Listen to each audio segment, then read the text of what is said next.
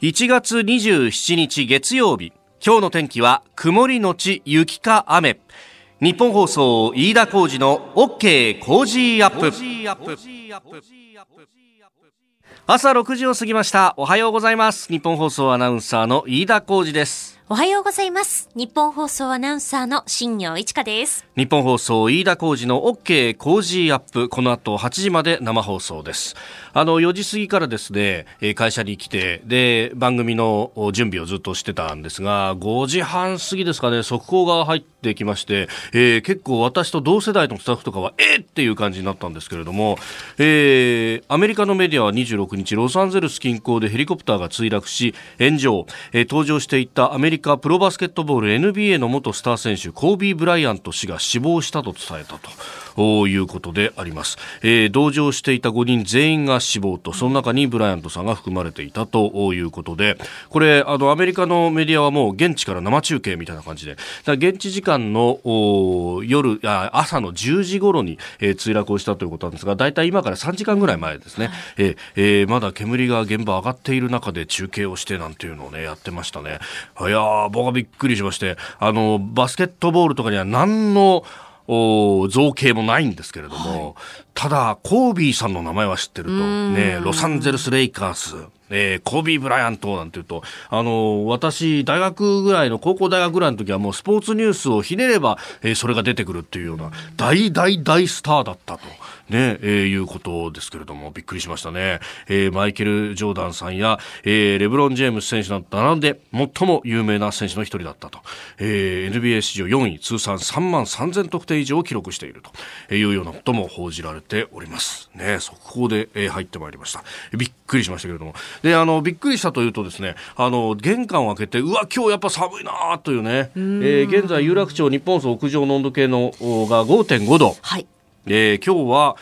あ曇りのち雪か雨という方でこれは積もるかもしれないよっていうようなね、ことも言われてますね。はい、そうですね。夕方以降、今日あの雪が降る可能性がありまして、山沿いが中心になるんですけれども、山沿いですと多いところで、まあ20センチほどもしかしたら積もるかもしれないということで、また東京の23区内も積もる可能性があるということなんですね。うん、なるほどね。はい、まあそうすると夜にかけて車運転されたりとかすると、ちょっとおハンドル気をつけないとねっていうようなことにもなるし、はい、まあまたあの、私なんかも、えー、そうは言っても川口で今日も来ちゃったんですけど、滑るんだよね、川口は。う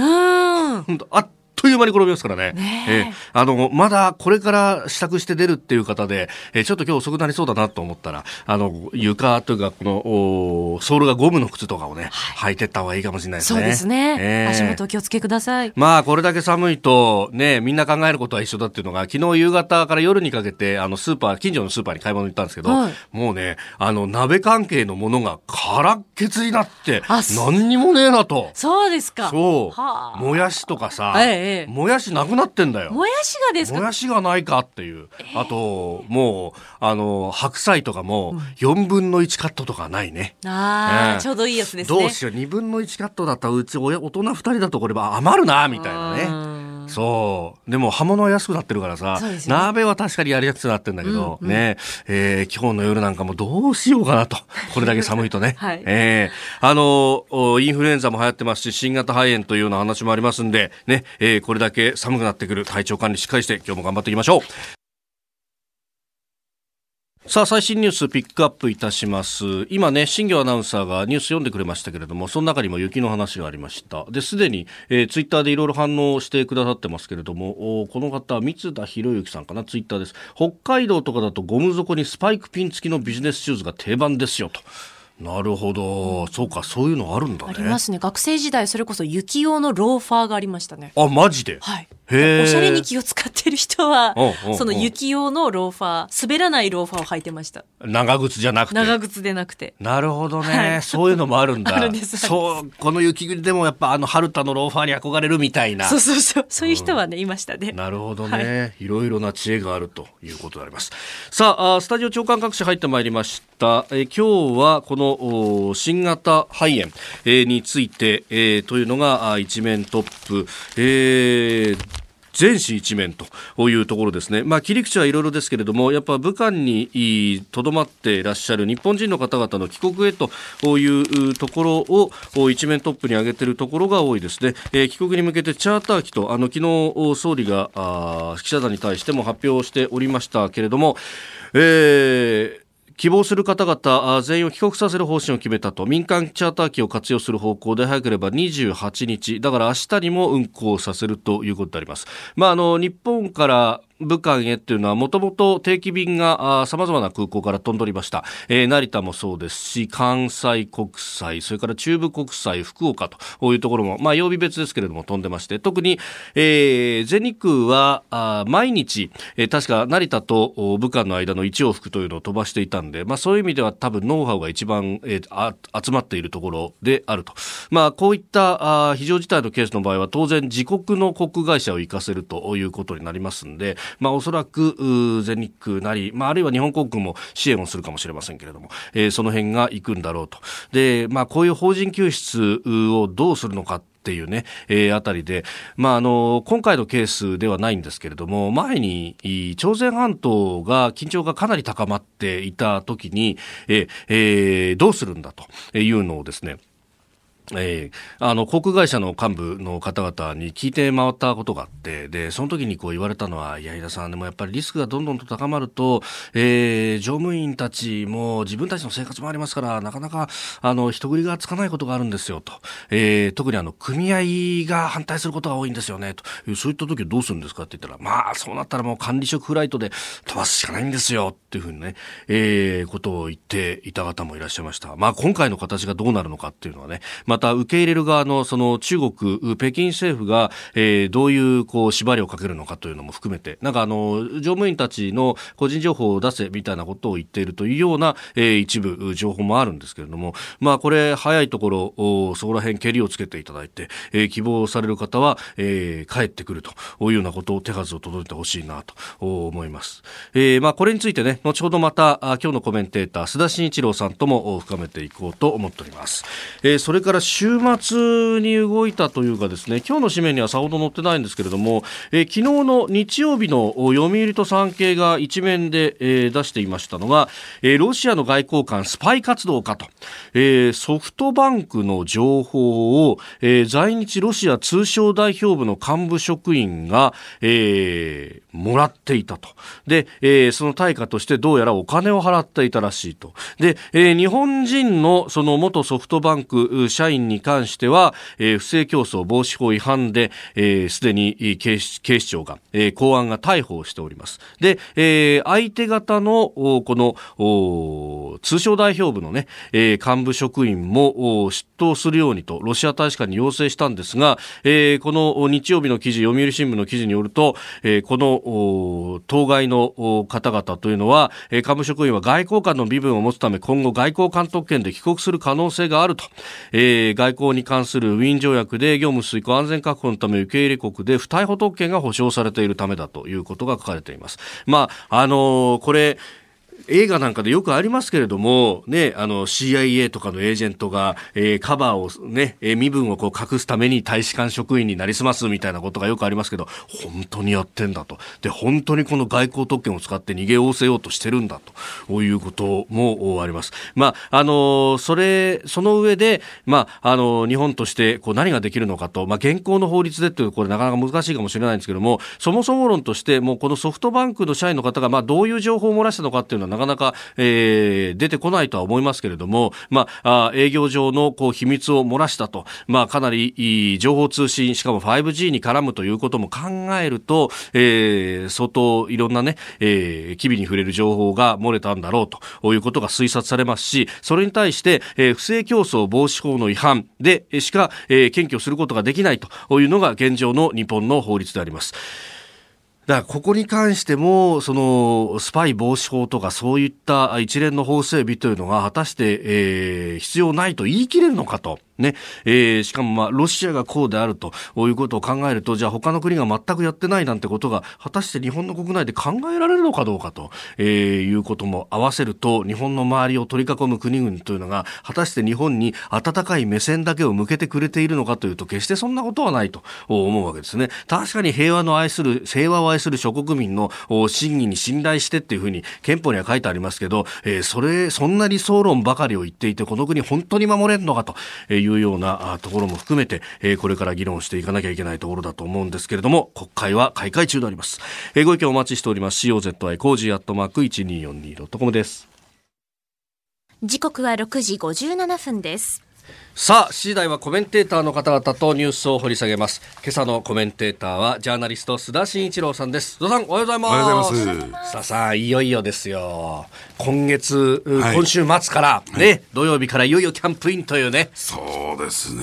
我々にとってのお正月がやってまいります。ええもう糸井はね、元気元気。あ、そうですか。すごいですよ。素晴らしいですね。自主トレも含めてね。え万全でね、まあフルシーズン戦えるんじゃないかなっていうね。やっぱ糸井選手っていうと、まあベテランだから怪我とかも心配とかね、え。でこの寒い時期っていうのはなかなか体を動かしたがらないみたいなね、普通、一般的にベテランの人たちと、そうですね、この時期からブンブンやるってのはいいですね。宇宙人で言ってること何にも分かんないですからね。そうなんですか、はい、今日も一つよろしくお願いします。はい、お送りしております飯田浩司の OK 工事アップ。お知らせを挟んで7時になるところです1月27日月曜日時刻は朝7時を過ぎました。改めましておはようございます。日本放送アナウンサーの飯田浩二です。おはようございます。日本放送アナウンサーの新業一華です。あなたと一緒にニュースを考える飯田浩二の OK 工事アップ。7時台はコメンテーターの方々とニュースを掘り下げてまいります。今朝のコメンテータージャーナリスト須田慎一郎さんです。おはようございます、はい、おはようございます。須田さんには番組エンディングまでお付き合いいただきます。では最初のニュースこちらです新型肺炎現地武漢の日本人希望者全員帰国させる方針チャーター機などの手当について、えー、目処がついたことから、中央政府との調整が整い次第、えー、チャーター機などあらゆる手段を集中して、希望者全員を帰国させることにいたしました。中国の湖北省武漢を中心に新型のコロナウイルスがの感染が拡大している問題で安倍総理は現地に滞在する日本人で希望する人は中国政府との調整が整い次第チャーター機などを使って全員を帰国させる方針を明らかにしております。えー、明日にも全日空機でというような報道も一部にはございます、えー、そしてアメリカはすでに帰国を調整しているとかなり具体的な話も、ね、出てきておりますね、あのただね、これが武漢だけでね、はい、あのいいのかどうなのか、もちろんね、うん、武漢はですね、うん、現地の情報伝わってくると、まあ、まさに戒厳令下みたいな状況に置かれていて、はい、都市としての機能もですね、機能不全に陥っていると、うんはい、まあ、あの病気のですね、うん、えー、まあ、新型コロナウイルスのですね、リスクだけではなくてね、はいまあ、生活そのものが立ち行かなくなってるのかなと、ただその一方で封鎖されてますから、はい、移動もままならない、まあ、ここは最優先にね、えーまあ、帰国させるということも大事なんでしょうけども、その周辺都市を含めてね、はい、えー、やっぱり今後の対応を考えていかなきゃ、先手先手を打っていかないとですね、まあ、これ、被害者が出るっていう可能性もありますからね。うんもうすでに1000人を超える方が、まあ、感染をしているし、まあ、死亡者も50人を超えてきたというようなこともあると。で他の都市にもね、飛び火してるんじゃないかっていうのは、まあ、前々から言われてますよね、えあの聞いてみますと、武漢というのは、うん、えー、中国をですね円と考えると、その真ん真ん中なんですよね、はいうん、でその周辺のね、例えば深センだ、香港だ、上海だっていうところが発生してるってことは、はい、その中間都市を含めて、どういう状況になってるのかと、うん、そのそれに至るまでのね、はい、途中のところについて、そのドーナツ型にこれ、感染するってありえませんから、えー、えー、そうですよね、えー、じわじわと、えー、同心円を描いて感染していくっていうのは、普通、この手のものの特徴ですからね。で、そのあたりの情報が、えー、入なかなか入ってこない、はい、公開されてない、開示されてないってことを考えるとですね、最悪のケースを想定するべきじゃないかなと思いますね。まあ、そうすると、本当、まあ、中国は広いとはいえ、ええ、そこに大都市には日本人もいっぱいいるわけですよね。はい、その人たちのこう安全確保っていうのも、え、この先必要になってくるということですね。そうですね。だからそのあたりのことも考えないと、と、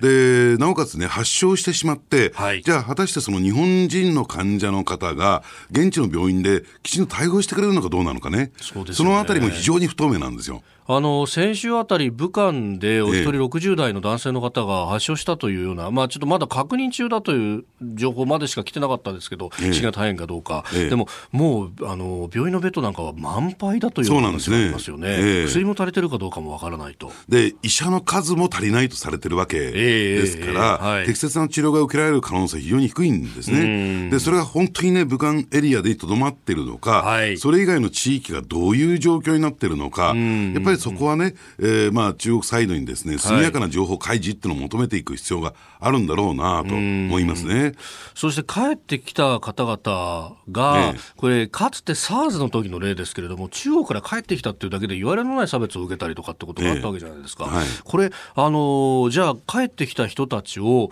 こう、そのままお一人お一人自分の自宅にいきなり返していいのかとか、そういうこうところ、まあ、ある意味の着地検疫的なものっていうのが必要なのかどうかとかってね。ねそこの辺もね、えー、だってあの一部にね、無自覚な、はいその感染者がいるというふうにも指摘されてますよね。そうなんですよね。症状が発症してない人ですね。ねほとんど症状が出ずにいきなり倒れるみたいなケースも武漢では報告されてるらしいですからね。ええ、だからその辺についてもね、えいたずらにそのリスクを恐れるんではないけれども、はい、やっぱり適切な情報開示、そういったケースが果たして本当にあるのかな、どうなのか、あるんだとすれば、要するに帰国をした人たちに対してもですね、はい、その対応を取っていかなきゃならないと思いますね。えまあ、そのあたり、後ほどおお知らせ交通情報などを挟んで、おはようニュースネットワーククのゾーンで、えー、海外での感染症事情に詳しい、えー、渡航者あ医療センターの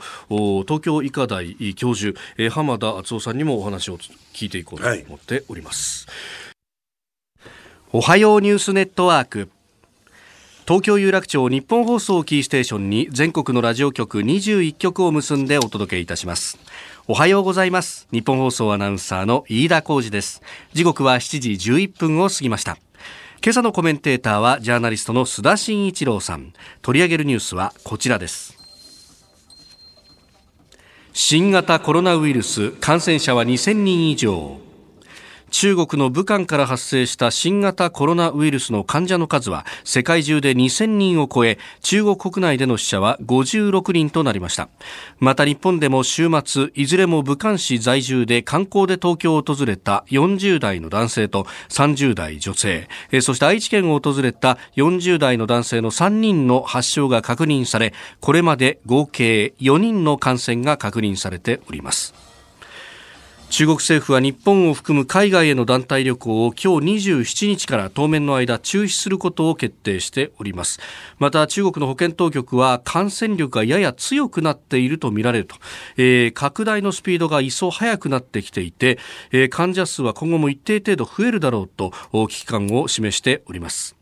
さあこの時間は海外での感染症事情にも詳しい東京医科大学病院教授で渡航者医療センターの浜田敦夫さんに、えー、この現状を取るべき対策について伺っていこうと思います。先生おはようございます。おはようございます。よろしくお願いいたします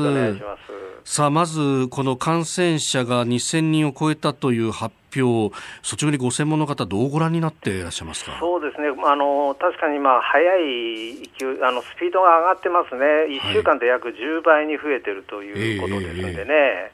まあ、これは警戒をしなきゃいけないと。そうですね。この感染力が強くなってきているというのはその速くなってきていることの原因の一つですまあね、この患者数がまあこのかなり増えてきているのは、まあ、一つはあの検査がかなり中国で積極的に行われるようになったということもあるんですけど、もう一つはあの、今回あの、あまりあの重症にならないといいますか、まあ、毒性が低いわけですね、そうすると人が動き回っちゃうんですね、患者さんが。その結果、まあ、あの患者数が増えるということもあると思います。それから、まあ、確かにウイルスの感染力が上がっている可能性もあるかもしれませんね。ただ、あのやっぱりこう、われわれ素人が思い浮かぶのは SARS であるとか、そういうものとの比較になってしまうんですが、そういうものと比べると、その毒性の部分というか、死に至る確率はまだまだ低いという理解でいいですか？そうですね、あの SARS の場合には1割ぐらいの方が亡くなったんですけど、今回の場合には、はい、まあ、パーセントからすると、大体まあ2、3%ぐらいですかね。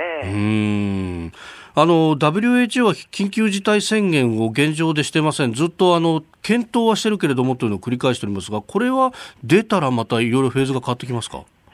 ですね、WHO、今あの、注目しているのは、ええ、まあ、武漢はもうこれ、もうかなり人人感染が、はい、あの持続的に起こっているということなんですけど、それ以外の中国の都市、え、まあ、北京であるとか上海、広州、こういうところでどうかと、同じような事態になると、うん、あの緊急事態宣言出す可能性ありますね。あこれ、でも、武漢だけで1000万人以上の人口がいるとなると、普通だと小国か中規模ぐらいの国のレベルですよね。そうですね、まあ、人口的にはそういうふうなことになりますね、えー、一国のレベルではないけれども、点々点と思うと、もう出してもいいんじゃないかとも思ってしまいますが、まあ、出すとインパクトが大きいということですか？えあのいろいろあの経済的にも周辺諸国に影響を与えますし、あくまでもこの WHO の宣言というのは、国際的な緊急事態ということで、まあ、今現在は、まあ、中国内での緊急事態ではあるけどというような言い方はしておりますね。なるほど、これ、もし緊急事態出た場合というのは、日本の対応というのも変わりますか？そうですね。日本ではもっと検疫は強化されますし、ええ、それからあの、まあ、患者さんがあの見つかった場合には、あのある程度あの隔離を、まあ、あの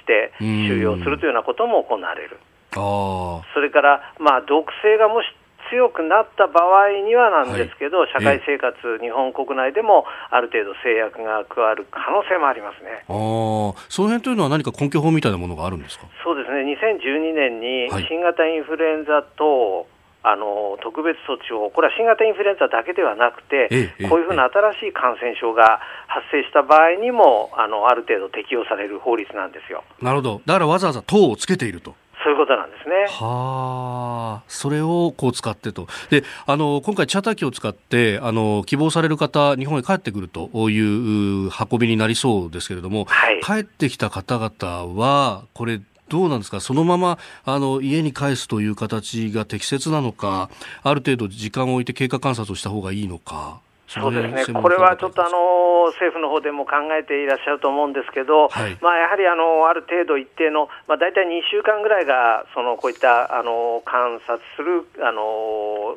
まあ、時間なんですけどね、ええ、それぐらいはやっぱりある程度経過観察した上で、はい、あのまあ、街の中に出ていただくなりした方がいいのかもしれませんね。さあスタジオにはあジャーナリスト須田慎一郎さんもいらっしゃいます。はい、あのちょっとお伺いしたいんですけれども、はい、あのこのいったね、まあ今まだ感染者数がですね増えている、あるいは感染者が広がっているっていう状況の中でね、えー、こういったことを伺うのも適切なのかどうかわかりませんけれども、このこの種のね感染症でこの収束へ向けてのめどといったらいいんですか、どういう状況になったら収束になっていくかというですね、そういったなんかこうスケジュール感というのはなんかあるんでしょうか？あのまあ、はっきり言って今現在どうなるかというのは読めないんですが、とにかくこの1週間がかなり重要だと思います。1週間で、まあ、中国国内でさらに広がるようだと WHO がまあ宣言を出す。それは、まあ、ほとんど SARS と同じような状況になる可能性はあると思います。ただ、まあ、毒性は低いですけどね。そうなると、SARS が収束するまでには半年ぐらいかかってるんで、今回もそれぐらいの、あの期間はかかってしまうかもしれませんね。そうなると、これ、オリンピック・パラリンピックにかかってくる可能性がはい、その辺が非常に、あのまあ、懸念されるところなんですけど、えー、まああのそれぐらいまでの長期の視野を入れたいろいろな対策、それから、まああの対応というものが必要になってくると思いますね。うんあの一般の国民として社会生活を営む上で、これ、まだ毒性は低いということは、予防の使用ももちろんあるということですよね。そうですね、あの今現在、日本国内で患者さんがたくさん出てるわけでは決してございません、あの、ええ、中国から来られた方だけなんですね、はい、ただやっぱりごご心配だと思うんで、うん、あのやっぱり手洗い、これが非常に大事です。はい、あの特にですね SARS の場合もそうですけど、コロナウイルスって、便の中にも出てくることがあるんですよ。だからあの公衆トイレとか使った後は、はい、よく手を洗うことも、これも大事だと思いますよ。うん。あのコロナウイルス、一般的にはそのアルコールでの消毒も効くというような話も伺いました、はい、アルコールもよく効きますんで、アルコール消毒で、あのー、やっていただくということでもよろしいと思います。うん。まあ、そう考えると、インフルエンザとかの予防と同じで、手洗い、うがいとアルコール消毒と。そういうことになりますね。はい、適切に恐れることがこれは必要なんですね。えあのまあ、よく言われてますけど、正しく恐れるということを、あの皆さん、心がけていただければと思います。はいわかりました。先生、朝からどうもありがとうございました。はい、どうも失礼いたします。ます東京医科大学教授で渡航者医療センターの浜田敦夫教授に新型コロナウイルスの肺炎について、えー、詳しく伺いました。えー、そしてもう一つ用意していたニュースですけれども、国会です。補正予算ですが、えー、30日成立へというような運びになってきております。今日明日の2日間衆議院の予算委員会、そして、えー、参議院の質疑を経て30日成立というようなことになってきておりますが、うん、まあこれ、このコロナウイルスのこととかもそうですけれども、ね、国会で取り上げなきゃならない問題っていうのはいっぱいありますよね、そうですね。あのただですね、あの全閣僚、安倍安倍総理以下全閣僚が出席して行われる、まあ、予算委員会、はい、これテレビ中継も行われますから、えー、やっぱりここが見せ場になるんですけれども、うん、実はね、先週ね、はい、あの野党のね、大きな支援団体の、えー、ちょっとあの、うん、新年のですね、えー、新春の会合に出てきたんですよ。え。ー、取材に行ってきましてね、はい、野党各党のですね、主だった人も出席したんですけれども、うん、で、まあ、あるね、立憲民主党のという幹部がですね、はい、挨拶に立ちまして、桜が散っても桜をやると。ほう、桜を散っても桜をやる。で、いろいろこう取材してますとね、この IR 疑惑については、予算委員会で質問できるような、まだ材料が手元にないから、桜でやるしかないなと。いうような、ですから、まあ、そういった意味で言うと、国会審議ね、はい、またね、相変わらずなのかなと。ですから今、先ほどね、飯田さん言われたように、はい、えー、国会でいろいろと審議しなきゃならないテーマ、項目はあるんだけれども、えー、まあ、それだとなかなか国民世論受けしないからということでね。アピール力が低いっていうと、やっぱり桜で突っ走っていくんじゃないかなと思いますけどね。なるほど。これ、どうなんですかね？そういうのにうんざりしてる人っていうのも一定数いるような気もするんですけど、ね、でもやっぱりこう、メディアだとか、あるいはワイドショーでの取り上げ方、受けなんてものを考えると、そこに突っ走っていくことになるんでしょうか。ね、だから、どうなんですよね？世論調査でね、やっぱりこれで支持率が上がっていかないってことは、やっぱり認識すべきですよね。あうん、まあ、あのね、直近の世論調査、今日は日経と東京テレビ東京のものが出てますけれども、ね、内閣支持率は少し減ったと、ただ政党支持率見るとあまり変化がないっていうのは、そういうことなんでしょうかね。そうですね。だから、あのそういった点で言うとね、やっぱり、ね、分かるんですよ。うん、あのもう選挙いつあってもおかしくないという状況になって、はい、野党としても、しかも野党はね、あのと合併しなかったわけじゃない、合流しなかったわけじゃないですか。そうですね、立憲と国民はね。ねでそうすると、やっぱりですね、その辺考えていくと、うん、あの政権与党をね、うん、えー、こう追い詰める野党の姿って見せていかなきゃならないっていうね、ある種の脅迫観念があることは分かるけども、うん、差は去りながらっていうね、ことだと思いますけどね。えー、この時間ジャーナリスト須田慎一郎さんとお送りしてまいりました。日本放送でお聞きの方この後も須田さんにお付き合いいただきます、えー、以上おはようニュースネットワークでした。7時27分です。今朝のコメンテータージャーナリスト須田慎一郎さんです。引き続きよろしくお願いします、はい、お願いします。続いて教えてニュースキーワードですキム・ギョンヒ26日の朝鮮中央通信によりますと北朝鮮の金正恩委員長の叔母キム・ギョンヒ氏が6年ぶりに公の場に姿を現し平壌で25日に開かれた旧正月の記念公演を金正恩氏らとともに鑑賞しました。キム・ギョンヒ氏は金正恩氏に粛清されたナンバー2のチャン・ソンテク氏の妻で2013年の夫の粛清以降同行が同性が途絶えておりました。えー、リ・ソルジュ夫人の隣に座ってるっていうようなね、姿が、あ見えましたが、うん。これどうなんですか、どう見たらいいんですか、うん、あのやっぱりですね、今のですね北朝鮮の権力構造がどうなってるのかっていうことを伺い知る上でね、はい、非常にこれ、重要なニュースだと、大前提として私は思いますよね。はい、で、おそらくですね各国の情報、諜報機関が、えー、この動きはものすごく、えー、注目しているんだろうと思いますね。どうしてかっていうと、ですね、えー、もちろんね、夫のチャン・ソンテク氏がですね、はい、まあ、中国と非常にこう親密な関係というか、経済的に結びつきを強めてたということを、怒りを買ってですね、はい、まあ死刑に銃殺刑と言ったんですか、えー、銃殺刑といっても、あの、銃機関銃でぶっ放して、えー、飛ばされたんです、ね、飛ばされたという状況になってますけどね。で、それ以降、それ以降ですね、あの、同性が途絶えていた、はい、ただの妻ではなくて、政治的影響力、はい、権力を持った妻としてね、えー、だったわけで、で、それは同性が途絶えていた。実はですね、これ報道ベース出てきてないんですが、えー、あの、フランス、パリの病院に入院していると。うふうなですね、えー、情報がですね、えー、日本の公安当局は掴んでいたんですね。で、私一昨年ですね、はい。これはたまたまそのための取材じゃないんだけども、はい、えー、パリを訪れた際にほうほう、その病院の方へ行ってみたら、うん、やっぱり厳重な警戒体制が取られていて、あで確認は取ってませんよ、いるかどうか、ただ相当厳重だった、そのフロアには行くことができなかったということなんですけれども、簡単にはね。でそう考えていくとですね、はい、あのまあ、これこれはこれも日本の公安当局が得ていた情報なんですが、えー、要するに命を狙われてると。要するにその、えー、キム・ギョンヒ氏がですね、ええ、命を狙われているから事実上のフランスへ亡命して、その身の安全を図るために病院に入院し、えー、フランス当局にガードをしてもらうというのをしてもらっていたというのがですね、日本の公安当局の得ていた情報なんですね。そうですか。えー、ですから、そういった点で言うとですね、それが今、北朝鮮でこういったある種の、えー、まあ、見と言ったらいいのかな、うん、えー、そういう状況になった時ところを見るとですね、はい、どういった変化が起こってきたのか、これを伺い知るという点ではですね、非常に重要な貴重な情報なんですよ。で、そうするとね、やはりこれ今、えー、北朝鮮は、はい、えー、アメリカとの関係で、えー、関係改善があのなかなか前へ進んでいかないというね、そうですね、えー、確かにトランプ大統領との個人的な、えー、関係を構築することができたけれども、はい、えー、経済制裁の解除というね、えー、ね、その目標というか目的にはですね、全く達していない。でで、その可能性も、えー、極めて低いという状況の中で、もしかするとね、これは読みなんだけども、はい、もしかすると北朝鮮がもう一回中国の方へ回帰する可能性もあるんではないか、中国との関係改善に動く可能性もあるんではないかとも読み取れるんですね。ほう。これ、まあの命を狙われていたとすると、はい、狙っていた主語は当然、キム・ジョンウン氏ということになりますよね、えー、確かにお兄さんのキム・ジョンナム氏も、おまああ、手をかけたというふうに言われてますし、えー、まあ、あその可能性を防ぎない、でもそう考えると、じゃあ今度、それが逆回転を向くってことは、その権力基盤が相当揺らいできてると思う。見て取れるわけですか、うん、だからその権力基盤が揺らいできているのか、うんうんうん、それともね、方針転換、えー、方針転換が行われたのかと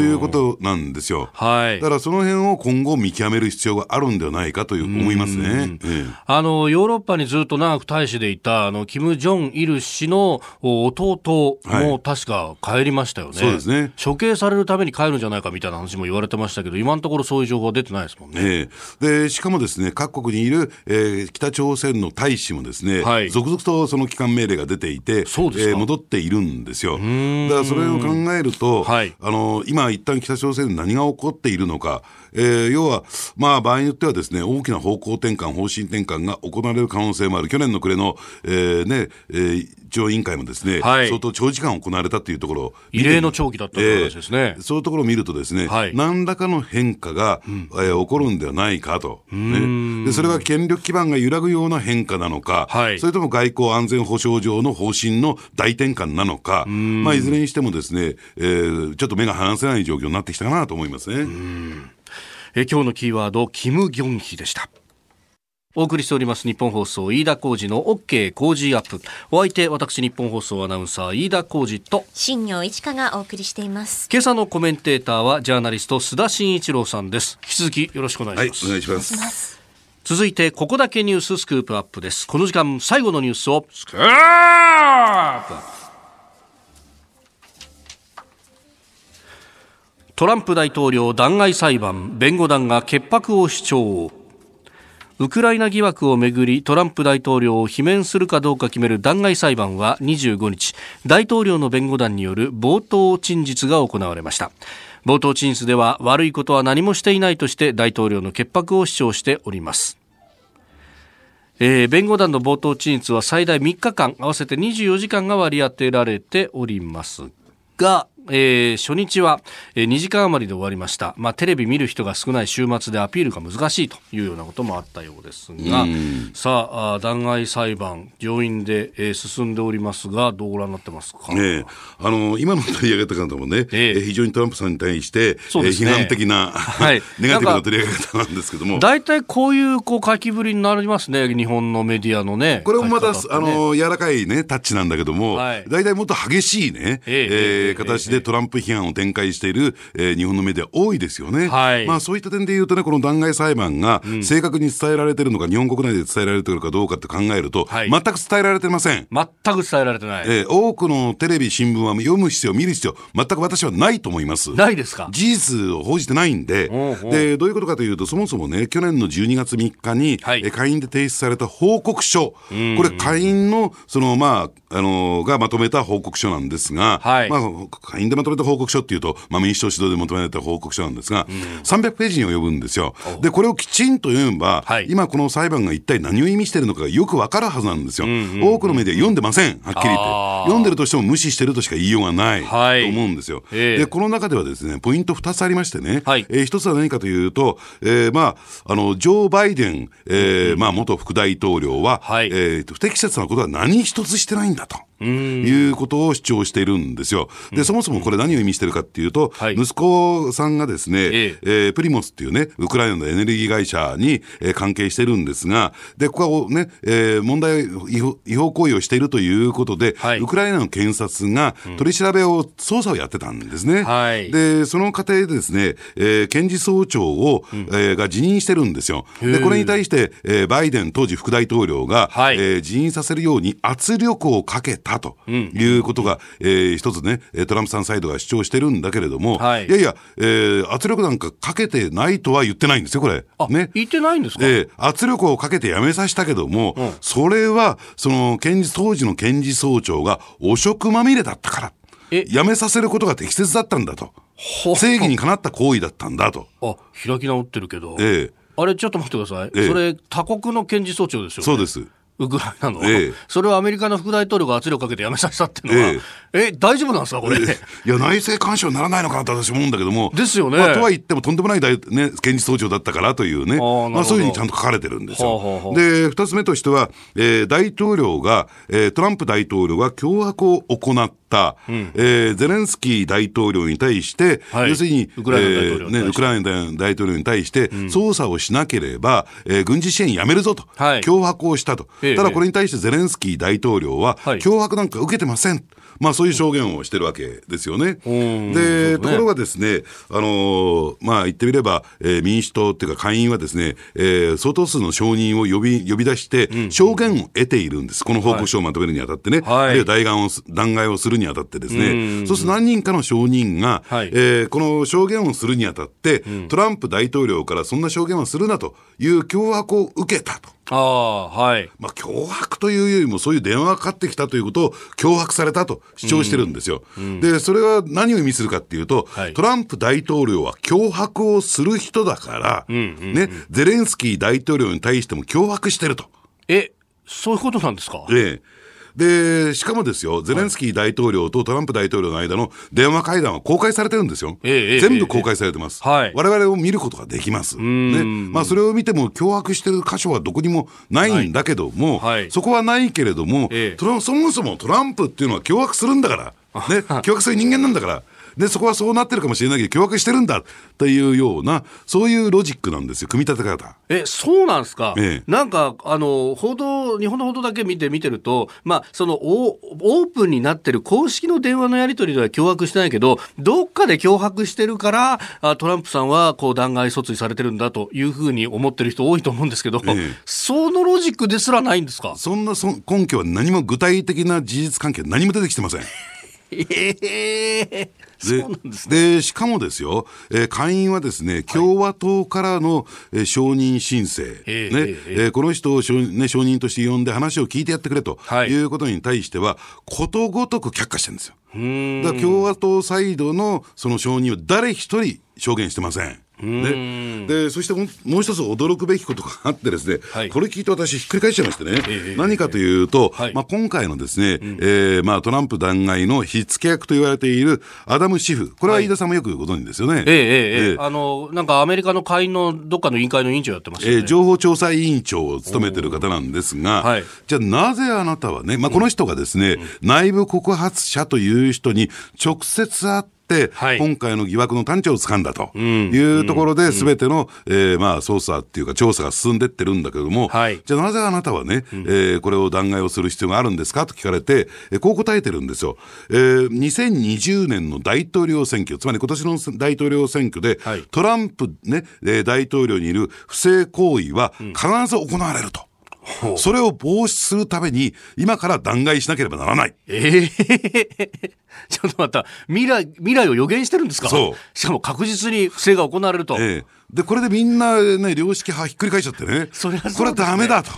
えー、じゃあもう結論ありきじゃないかってことになりますね、だから弾劾すべきじゃないというね、うん。うん、世論調査のマスコミの各社各社のですね、はい、アメリカのですよ、世論調査の結果が出てくるのも、そういったところが理由、原因なんですよ。はあ、えだってこのシーフさんっていう人、あの、それこそ内部告発者と会ってるのって、この人だけだったりするんですよね。ええ、だからみんなの秘密会で秘密は保持するから、あの内部告発者の人呼ぼうよと、でみんなで話聞いて、本当にそれで弾劾に値するんだったらしょうがないよねっていう話が、え、をしても、かたくなに呼ばないんですよね、この人、ね、だから本当にそういった告発者がいるのかどうなのかね。あ、いるかどうかすらですか。わからないと。ああ。いう状況なんですよ。だからね、あのー、これはまあ中立的なメディアと私は認識してるんだけど、アメリカの中でね、はい、ウォール・ストジャーナルがえこういう社説を書いてるんですね、はい、え民主党はメディアとの歓喜のハイタッチ以外に、果たして何を成し遂げたんだろうか、ね。え民主党にトランプ氏を再選を助けたかもしれない。あ民主党はトランプ氏の再選を助けたかもしれない、はい、民主党におめでとうと言いたい。客観的なこう流れを見ると、ええ、無理筋で弾劾した、弾劾しようとした民主党よりも、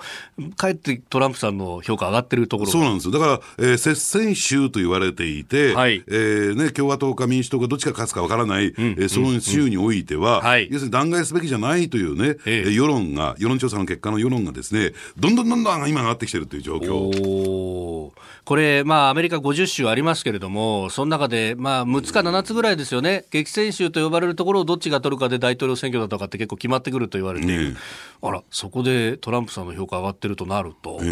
これ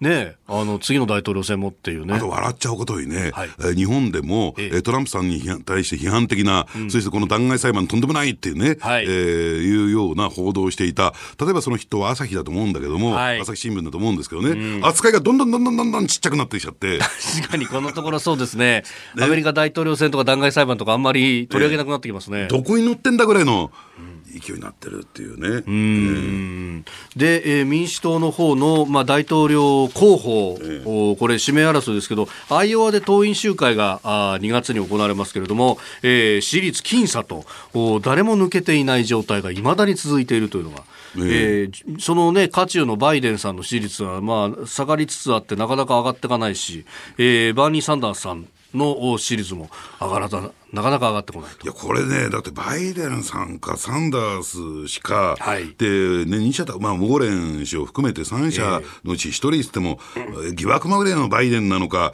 えー、ね、極左のサンダースなのか、はい、よくわかんないウォーレンなのかっていうね、えー、誰、誰よって、僕、民主党支持者でも困っちゃうなって、もっとまともな人いないのみたいな。で、もう一人出てきたのはブティジェッジさんという方なんですが、この人は、あの、まあ、あの、無名の小さな市の市長をやってる方が出てくると、い、ま、だに支持率が20%近くあると、いうことを考えるとね、結構みんな選択肢、考えあぐねてる感じですか、そうですね。もうやらなくてもいいのかなっていうような状況になりつつあるのかなと思いますね。えーえー、アメリカの大統領弾劾、そして、え、大統領選についてもお話をいただきました。このコーナー含め、ポッドキャスト、YouTube、ラジコ、タイムフリーでも配信していきます。番組ホームページご覧ください。